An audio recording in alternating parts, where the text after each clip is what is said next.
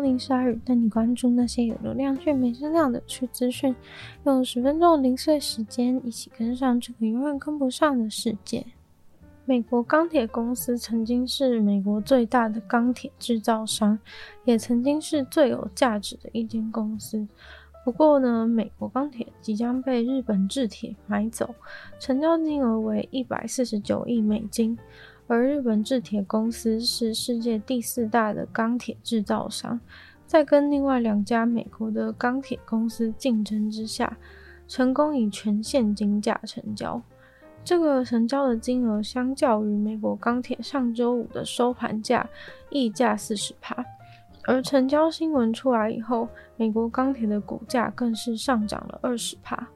美国钢铁公司历史非常的悠久，在一九零一年就成立，也是由美国最有影响力的那些商业巨头所成立的，更是全世界第一间市值超过十亿美元的公司。曾经也让合伙人成为了美国最有钱的人，但是近年来，美国钢铁公司一直在走下坡，在一九九一年，也在九十年后。调出了道琼指数三十间最重要的公司之一。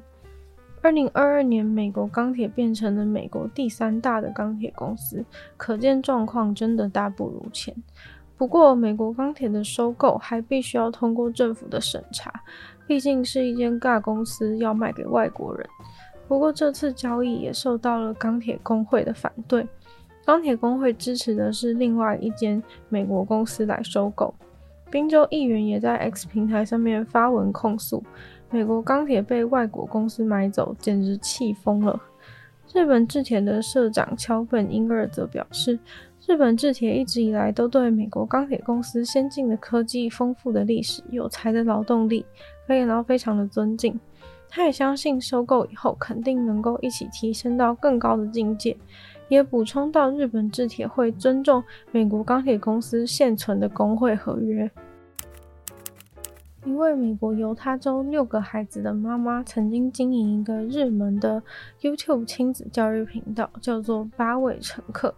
现在竟然因为四项第二等级虐待小孩和让小孩挨饿的指控而被定罪，极有可能因此被关进牢里。“八位乘客”这个 YouTube 频道。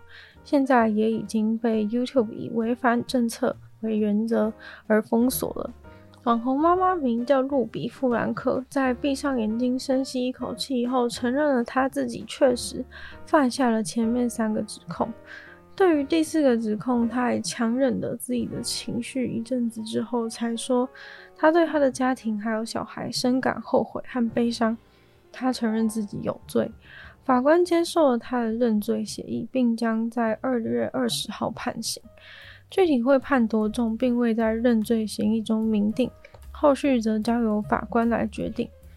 法官认为判他监禁应该不会有任何人有意见。根据犹他州的法律，第二级严重虐待儿童，如果你是明知故意造成小孩严重身体伤害，或是造成允许其他人导致小孩严重的身体伤害，都是可以被判一年到十五年的监禁。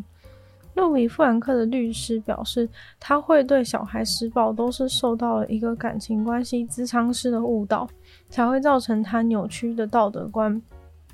律师表示，路比·富兰克平常是一个很用心的母亲，也是一个很愿意持续进步的人。他一开始相信了那位咨商师，咨商师给他铺了一条持续进步的道路，然后利用路比·富兰克本来的性情来扭曲成现在这样。那个所谓的咨商师用系统性的方法来隔离他和他的家人，包含了他比较大的儿子，还有他的丈夫。当时他十二岁的儿子逃离了咨商师在犹他州南部的家。并跑到附近请邻居帮忙报警，路比·富兰克和那位咨商师才一起被逮捕。十二岁的儿子逃出来的时候看起来不仅瘦弱，在手腕和脚踝的地方还都被胶带缠住。协助他的邻居想要询问他的时候，他也不愿意说明原因。邻居向警察表示，这边有一个孩子看起来像是被关起来，而且很明显的满身是伤痕。另外，在咨商师的家里，又发现了他的十岁女儿。两个小孩被发现后，都马上被带到医院治疗。路比·富兰克年纪最小的四个孩子都被暂时接管。路比·富兰克和那位咨商师被以六项虐待儿童的重罪起诉。自从逮捕的那一天，一直都在拘留中。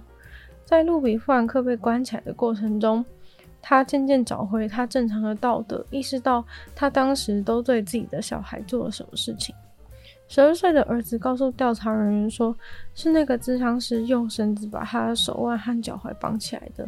还在绳子的伤口上用辣椒跟蜂蜜撒在上面。不过，其实在这之前，他的 YouTube 频道中的教育方式就已经受到非常多人的批评和质疑，而且是夫妻两人共同决定对小孩子的这种极端的惩罚。像是呢，因为哥哥对弟弟恶作剧，就直接不让哥哥进自己的房间半年。或是女儿捡破家里的东西，就威胁要把她洋娃娃的头给砍断。所以，真的完全是受到那个咨商师的影响吗？其实也很难说。从空中飞过的时候，能看见一只大猫抱着鱼在睡觉的图案，可以说是一个超大型的艺术创作，而且又非常的可爱。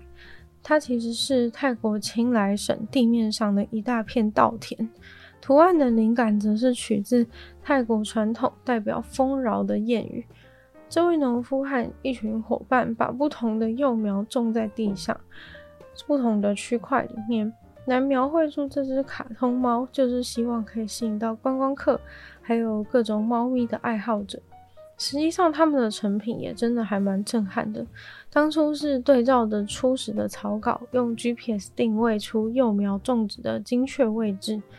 而且植物又会随着生长的过程改变颜色，所以把它们放在精确的位置上面非常的重要。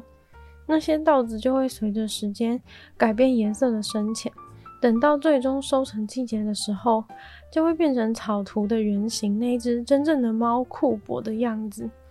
猜想原本那只猫大概就是金黄色的吧，就如同稻米收成时金黄色的稻穗。